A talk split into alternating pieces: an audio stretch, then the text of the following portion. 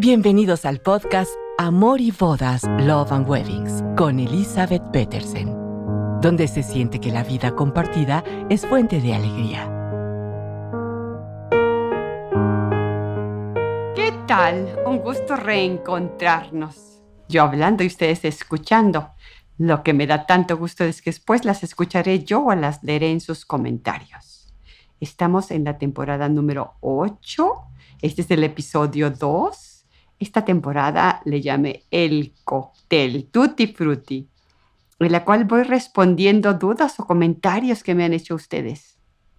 El primero hablamos del velo, sí o no con el velo, y despedidas de soltera, ideas de despedidas de soltera, cómo hacerlas interesantes.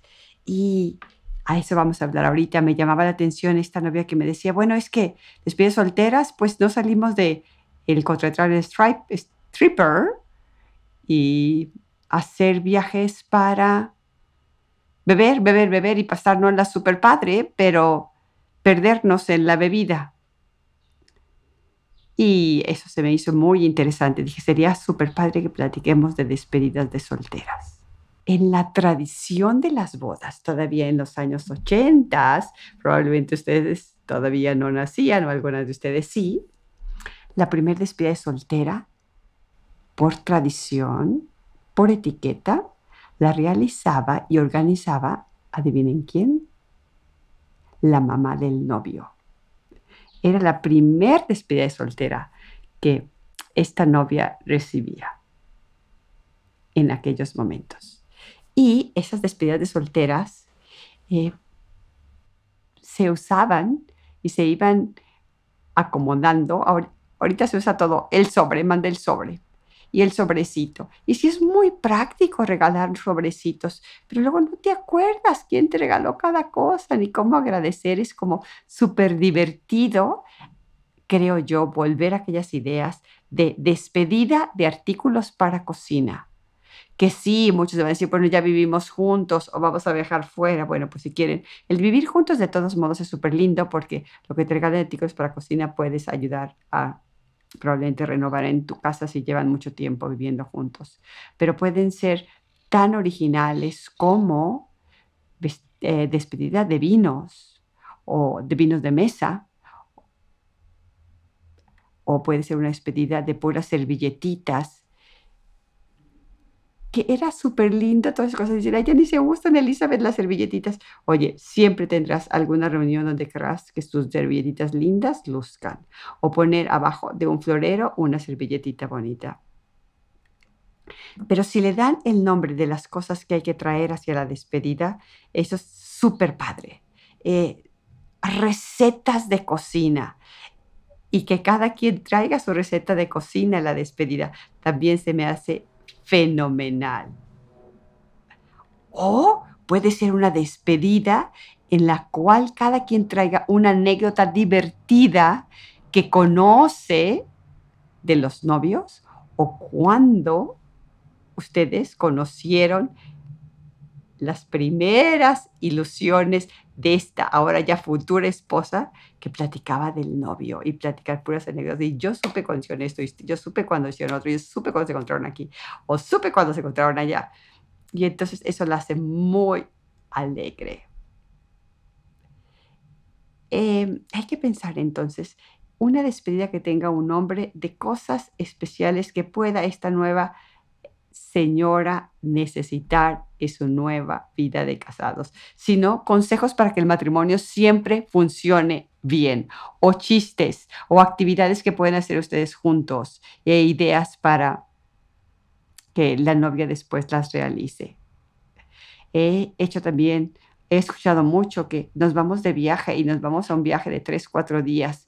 Está, como le decía, súper lindo cuando no es solamente la relación de dedicar a bebernos y a volvernos, eh, a perdernos en, en el alcohol y ya no acordarnos ni qué sucedió, ni cuántas cosas rompimos de la casa o el Airbnb que rentamos. Si va a ser el viaje, sí búsquenle que sea un viaje de conocimientos. Vamos a pueden, eh, vamos a ir a hacer un viaje cultural, va a ser un viaje de teatros, va a ser un viaje de películas, va a ser un viaje de caminata, pero que tenga un objetivo distinto al solamente irnos a encontrarnos para beber juntas. Eso siento que es muy lindo. Pero también podemos pensar en juegos que podemos hacer en la reunión de la despedida de soltera, si es solamente de un día. Hay muchas tías que añoran dar consejos y puede haber una despedida especial para solamente las tías mayores. Hay despedidas donde las amigas les encanta la jugada y puedes ver juegos que hacíamos desde niña, hasta el juego de basta y dividir el juego de basta eh, artículos del hogar, eh, frutas para cuando quieres perder peso, eh, nombres de, países que quieran, que crean ustedes que la novia quiere ir fuera. Entonces, pensando en juegos de basta, juegos de, de una trivia de quién se acuerda en dónde se dieron su primer beso, en dónde se conocieron los novios, cuándo fue la primera vez y en dónde que el novio conoció a los papás de la novia, eh, quién se acuerda dónde fue la propuesta de matrimonio, quién se acuerda cuál fue la reacción que ella hizo, que fue la primera palabra que dijo después de haber recibido el anillo. Ese de trivia puede ser súper divertido. ¿Cuántas despedidas? ¿A quiénes invitar?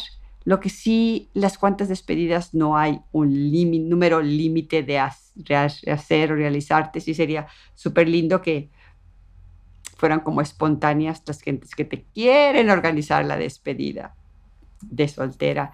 Y, pero sí, ¿a quién invitar a la despedida? Pues siempre se espera que invites a los que estás pensando invitar a tu boda. Siempre pensar que los que estás participando de que de tu matrimonio o que estén en tu lista de invitados sean los que van a asistir a esta despedida de soltera. Que yo creo que es súper bonito retomar esas reuniones de despedida que ya pocos las vemos o quizás, puedo decir, ya no me invitan tanto a mis despedidas porque ya no tengo gente cerquita que se está casando. Quizás también pueda ser por ahí. Pero platíquenme ustedes qué tanto saben y qué tantos están organizando estas despedidas que pueden tener un sabor súper bonito. Hay una despedida bíblica que a mí se me hacía súper bonita, en el cual con frases espirituales van dando a las novias consejos que le puedan ayudar a que el matrimonio siga adelante. Y en una ocasión me cautivó mi amiga de Mexicali que me dijo, vamos a hacer una despedida de especies. Y esa se me hizo súper interesante. Y eh, te voy a regalar, y una llevaba, yo te voy a dar el tomillo, porque el tomillo ayuda cuando alguien tiene gripa y así hay que ver que cuando en el matrimonio empieza una pequeña tosecita o unos pequeños malos entendidos similares a la tosecita pueden después caer en una bronquitis si no se atiende en el momento. Y luego otra puede regalar la sal y dice su speech. La sal para que todo, asegurarte que todo tenga el sabor adecuado a las cosas que van haciendo en la vida. Si no está salado, si no tiene ese toque de detalle, igual puede ser no valorado, no disfrutado. Y si cada quien le toca traer una especie y ella escoge cuál especie y luego da su frasecita de el por qué esa especie, también es algo súper interesante y lindo. Lo que se busca en la despedida soltera es como ensalzar la grandeza de lo que va a volver a vivir, va a comenzar a vivir la novia ya de casada y alegrarse por el camino, por lo que ha vivido, que ya se va a ser distinto, ya es una vida que en vez de vivida para sí mismo, es una vida que se comparte. Y eso, como mismo dice el eslogan de este amor y bodas, la vida compartida es fuente de alegría. Y eso es lo que buscamos, que se saboree en la despedida de solteras. cuéntenme ustedes más de despedidas de soltera. Creo que me encantaría escuchar cómo están haciendo hoy las despedidas que sean más que strippers y más que irnos a beber. ¿Qué más hay? Cuéntenme, por favor. Nos escuchamos pronto. Gracias por escucharnos. No olviden que la boda es un día y el reto de decidir vivir en el amor es de cada día. Esperamos sus comentarios en amoribodaspodcast.gmail.com.